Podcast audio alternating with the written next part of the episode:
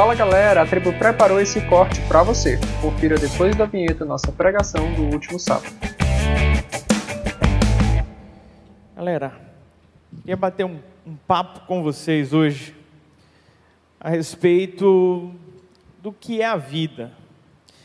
E para pensar a respeito do que é a vida, eu queria propor a gente pensar inicialmente o que é contrário à vida, ou é incompatível à vida, aquilo que acaba pondo em xeque, em dificuldade a vida. Eu queria então te convidar a abrir a tua Bíblia comigo, no livro de Eclesiastes, no capítulo 7. Nós iremos fazer a leitura dos primeiros versículos desse texto, Eclesiastes, capítulo 7. Esse texto sábio começa a falar sobre uma lógica invertida. Ele vai tentando contrapor toda tudo aquilo que a maioria das pessoas pensa. Ele vai dizer que é melhor o dia da morte do que o dia do nascimento. Ele vai dizer que é melhor ir a uma casa onde há luto do que uma casa onde há festa. E diante desses contraditórios, a gente encontra muita sabedoria que nos faz perceber melhor o que é a vida. E eu queria a tua atenção na leitura desse texto. Eclesiastes, capítulo 7, a partir do versículo 1, diz assim: Melhor é o bom nome do que o perfume caro, e o dia da morte é melhor do que o dia do nascimento. Melhor é ir à casa onde há luto do que ir à casa onde há banquete, pois a morte é o fim de todos os homens que os vivos reflitam nisso em seu coração. Melhor é a tristeza do que o riso, porque o rosto triste torna melhor o coração. O coração dos sábios está na casa onde há luto, mas o coração dos tolos na casa da alegria. Melhor é ouvir a repreensão do sábio do que a canção dos tolos. O riso do tolo é como o estalo dos espinhos debaixo da panela. É um absurdo. De fato, a opressão transforma o sábio em tolo, e o suborno corrompe o coração. Melhor é o fim de uma coisa do que o seu início, melhor é o paciente do que o arrogante. Amém? Vamos orar ao Senhor. Deus, aplica a tua palavra ao nosso coração, nos dá entendimento, nos faz, ó Deus, a repensar melhor a nossa vida, a nossa história e a maneira como nós estamos nesse mundo. É no nome de Jesus que nós te oramos. Amém. Gente, ah, o que o autor de Eclesiastes propõe é um negócio que é contraditório até para a gente nos dias de hoje. Porque quando a gente é, sabe que uma criança vai nascer, a gente faz um monte de festa. A gente faz o chá de fralda, a gente fica fazendo mês versário até a criança completar 12 anos. Não. Até a criança completar um ano. Mentira. Vocês não sabem o que é essa nova geração. Essa nova Quem aqui se chama Enzo? Tem alguém aqui que se chama Enzo? Não? Normalmente a galera que nasceu já com o nome do Enzo vai fazendo mês versário até completar a maioridade. É uma celebração atrás da outra. É uma galera nova aí que a família quer celebrar, celebrar, celebrar, celebrar. Eu nunca vi tanta festa. Mas o lance é, quando a gente fala de morte, a gente não pensa em fazer uma festa. Ninguém pensa em fazer uma comemoração. Não há uma celebração para a morte. E nem deveria, teoricamente, acontecer. Mas o que o autor propõe aqui é que o dia da morte é melhor do que o dia do nascimento. E aí a gente fica, como assim, cara? Se a morte é o fim e o outro é o início, é muito melhor o início do que o fim. E aí ele começa a pensar numa outra perspectiva. Ele começa a pensar na perspectiva de que o início não é nada garantido. Já o fim tem toda uma história que está garantida. Há algo verdadeiramente para se celebrar. Há um legado, há uma história, há frutos, há filhos, às vezes, há produção, há tantas coisas que a pessoa deixa, Mas um bebê ainda não produziu tantas coisas assim, a não ser os laços emocionais que tem ali com seus pais. E o autor então começa a dizer, cara, não basta você ser celebrado no seu nascimento. O importante é a forma como você vai ser lembrado depois que você se for. É por isso que a primeira frase do texto é dizendo que é melhor o bom nome. O bom nome é melhor. É melhor a boa reputação, é melhor a boa lembrança que as pessoas possam ter a respeito de você do que qualquer outra coisa. E aí a gente para para pensar um pouquinho a respeito da vida, e existem várias metáforas a respeito da vida, várias ilustrações. E uma que para mim faz muito sentido é o fato da vida ser uma eterna construção. Sabe, a vida não vem pronta. Não é uma parada que já está tudo programado. E o fato da vida não estar programada torna essa vida cheia de incertezas. E eu não sei como é que você lida com as incertezas da vida. Boa parte das pessoas tem medo das incertezas da vida. Mas já pensou se a vida fosse exatamente milimetricamente previsível? Se você soubesse exatamente tudo o que vai acontecer na vida?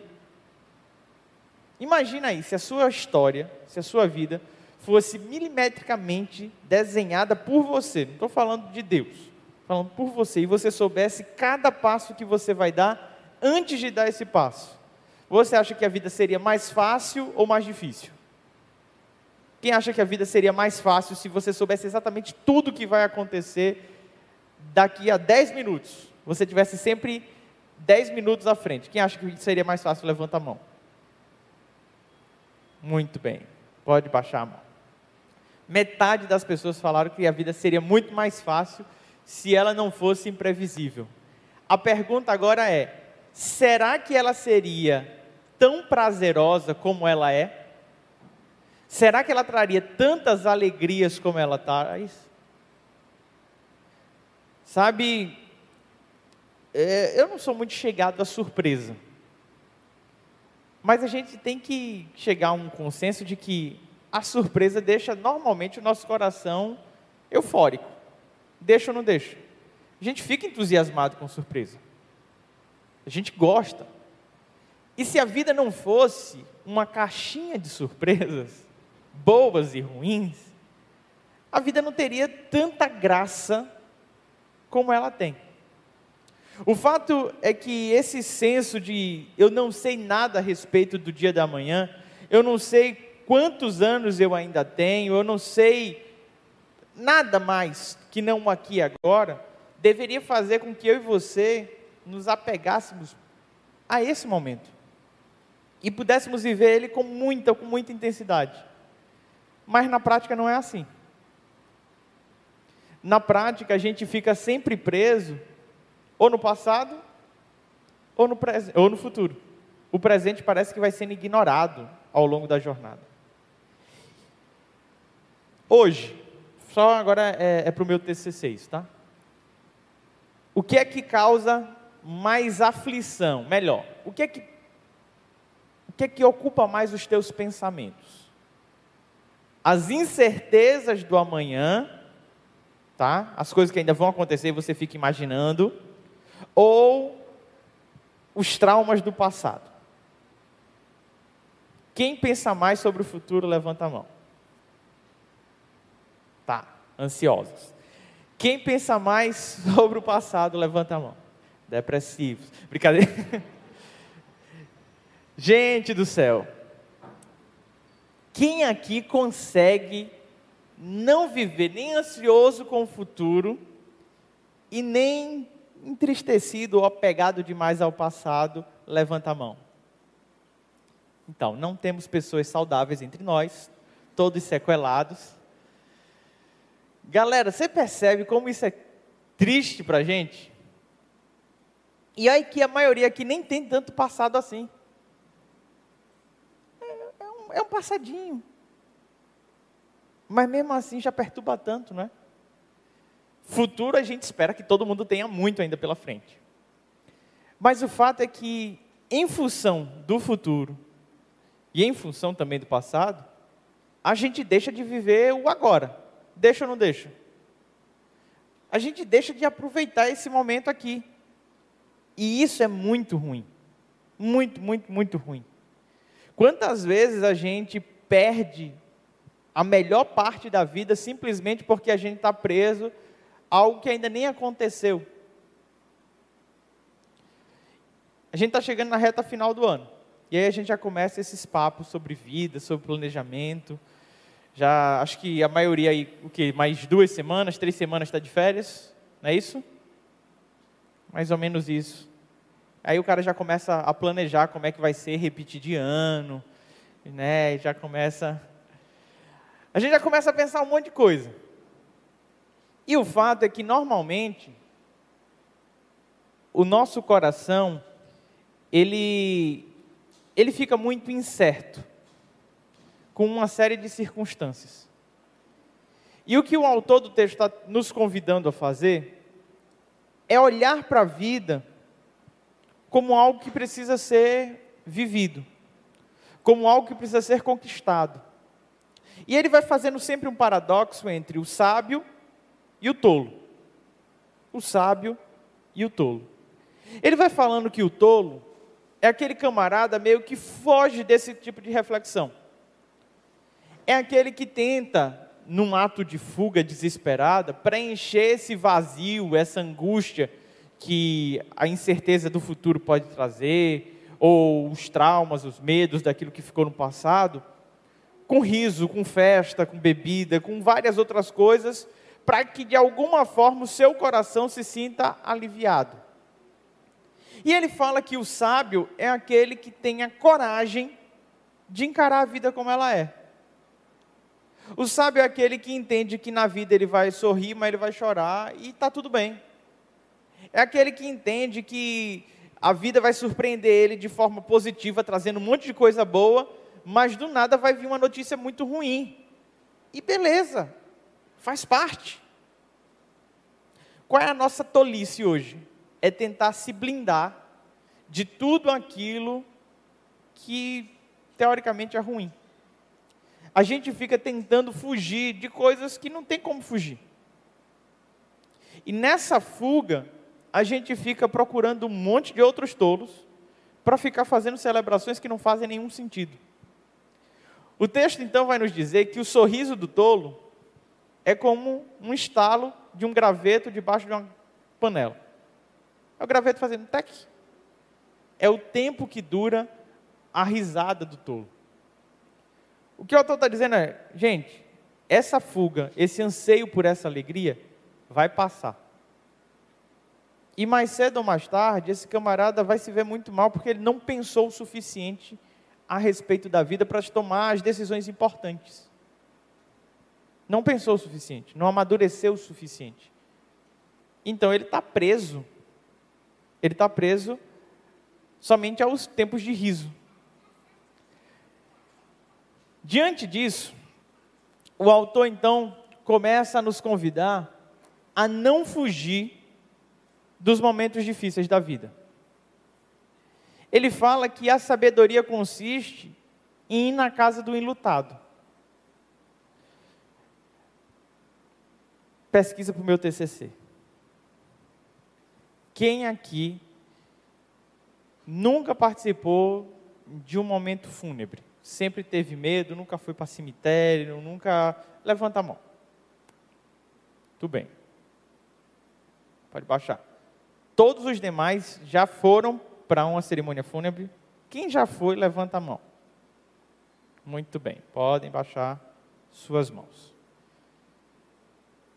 É algo confortável? é algo que é bom? É algo que a gente fica, caraca, nunca mais fui para o enterro?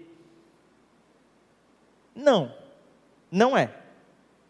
É algo que se a gente puder, a gente não vai? É. É algo que a gente não gostaria de ir? É. Seria muito legal passar a vida toda e nunca estar num momento como esse? Sim. É possível? Não.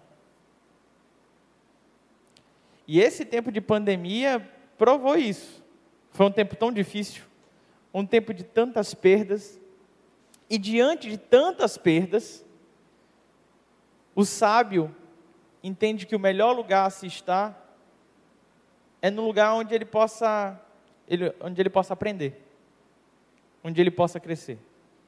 E aí, nesse texto, eu encontro um, um negócio que é talvez o mal da nossa sociedade. Quando você fizer uma festa e chamar todos os seus amigos, vai vir um monte de gente que nem lhe conhece de penetra para entrar nessa festa. Porque todo mundo quer ir para uma festa. É ou não é? Mas a pergunta é: quer saber quem são realmente os seus parceiros? Quem te ama de verdade? Quem são aqueles que estarão com você no dia que você partir? No dia que anunciar que você você partiu dessa para melhor. Quantos é que vão estar ali? Aí não vem gente desconhecida. Normalmente só vem gente que estava tá, junto mesmo. E é justamente nesse momento que o sábio, aqui no, no livro de Eclesiastes, começa a nos dizer que esse é o real sentido da vida.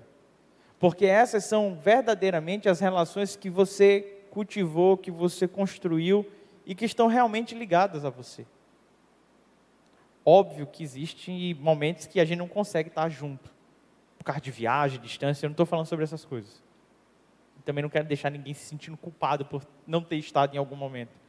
Mas o fato é que é notório que nesses momentos, normalmente quem, estão, quem está presente, quem se esforça, são aqueles que sentem mais, são aqueles que estão mais próximos. Sabe?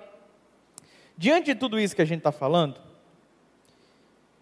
a proposta do texto, então, é que eu e você possamos encontrar no ambiente da dor, no ambiente do luto, no ambiente do sofrimento, não um lugar de satisfação, prazer e alegria para a gente poder estar, mas encontrar nesses contextos da vida as verdadeiras relações. É como se fosse um verdadeiro extrato daquilo que a gente está construindo. Sorrir com quem está sorrindo, teoricamente é fácil. Chorar com os que choram parece ser um negócio mais desafiador. Parece ser um negócio desafiador. E onde é que eu quero chegar? Quero começar a concluir aqui. A gente está vivendo um tempo de muito luto, de muita tristeza. Eu falei aqui brincando no começo, metade ansioso, outra metade depressiva. E agora falando sem brincadeira será que a gente não está assim mesmo? Será que no fundo, no fundo, essa nossa geração não está tão prejudicada emocionalmente que, que de fato esses fenômenos de ansiedade, depressão, fobias e tantas outras coisas não têm dominado o nosso coração? São tantas as perdas, são tantas as frustrações que a gente está tá tendo uma dificuldade de viver o agora. O agora está sendo difícil demais. Parece que a gente não tem ao que se apegar e a gente fica se apegando a coisas que ainda não existem ou distorcendo aquelas que já se foram. E tudo que o autor do texto está dizendo para a gente é: não age como um tolo, não. Vive a vida, mesmo que ela imponha dor sobre você, mesmo que ela não seja fácil. Porque a, a alegria promovida pela fuga é tolice não vai te levar a lugar nenhum. Não vai te levar a lugar nenhum. A gente está chegando na reta final do ano. Vocês já estão se preparando aí para fazer as últimas provas. Alguns vão ter que fazer algumas outras, chamada recuperação. Mas o fato é que quando vai chegando nessa reta final do ano, a gente começa a, a repensar uma série de coisas. E eu queria nesse momento te convidar a pensar ou a repensar sobre o que tem sido o teu legado, o que você tem construído, as relações que te cercam, aonde você tem tentado estar. O último versículo que nós lemos diz que o fim de uma coisa é melhor do que o seu começo. E é melhor o paciente do que o arrogante. O arrogante não consegue esperar o fim das coisas. Tudo dele fica parado no meio do caminho. Ele começa um projeto e ele não termina por conta da sua arrogância. Mas o paciente pode não ter o melhor projeto, mas é um projeto que chega até o fim. E nesse momento eu queria te convidar a orar a Deus pedindo essa paciência. Essa paciência para chegar até o fim, para conseguir construir de fato algo, para não parar no meio do caminho, para não desistir da jornada. Feche os olhos, curva a tua cabeça. A equipe de louvor pode chegar já aqui. De olhos fechados, de cabeça baixa. Apresenta mais uma vez ao Senhor a tua vida. Mas dessa vez apresenta a tua vida pedindo ao Senhor paciência para continuar na jornada. Pede para o Senhor tirar do teu coração toda a arrogância. Pede para o Senhor tirar do teu coração toda a tolice. A tolice de achar que sabe mais. A tolice de pensar que a vida é uma eterna festa. E começa a pedir ao Senhor sabedoria para construir, para construir relações duradouras, para construir um legado. Vocês estão na fase da vida de começar a estabelecer algumas marcas e começar a buscar, a conquistar elas. Então vai colocando diante de Deus isso. Senhor nosso Deus, queremos, ó Pai, colocar diante de Ti a nossa vida. Reconhecemos, ó Deus, que temos tentado a todo custo fugir de tantas coisas, ó Pai, que nos oprimem, que nos machucam e muitas vezes, ó Pai, nesse movimento de fuga, agimos como tolos. Começamos, ó Pai, a tentar, Senhor, calar algumas dores do nosso coração, e vamos buscar na bebida, em relações promíscuas, em prazeres, em vícios, algo que possa satisfazer. Mas nós entendemos, ó Deus, que a sabedoria consiste em encarar os desafios de frente, na certeza, Pai, que mesmo no dia mais difícil da nossa história, o Senhor vai estar conosco, nos encorajando, nos dando força, nos ajudando a caminhar. Eu te peço, Deus, nesse momento, no nome de Jesus, que ninguém que está aqui, Pai, possa ficar no meio do caminho. Que a vida, Senhor, de todos que estão aqui não seja marcada pela tolice, pelo riso pelo riso que se acaba rapidamente, mas que possamos ser conhecidos, ó Pai, por construir um legado, por deixar uma história, por ter uma vida, Pai, vivida no presente, não nas expectativas do futuro, nem nos traumas do passado. Que o nosso hoje, ó Pai, seja seja vivido com intensidade. Seja celebrado, Pai, seja agradecido, Senhor em nome de Jesus, traz paciência ao nosso coração. Traz maturidade para esperarmos, ó Deus, o dia passar. Tira, Pai, do nosso coração todo pensamento destrutivo. Tira do nosso coração, ó Pai, todo medo com relação ao futuro. Nos faz entender, ó Deus, que o Senhor é o Deus que tem escrito a nossa história. E que por mais que ela pareça imprevisível para todos nós, o Senhor já a conhece. Pai, que não tenhamos medo do futuro. Que tenhamos a convicção de que o Senhor já está no futuro. É no nome de Jesus que te oramos. Amém. Vamos adorar o Senhor. Fica de pé. Louva o Senhor conosco.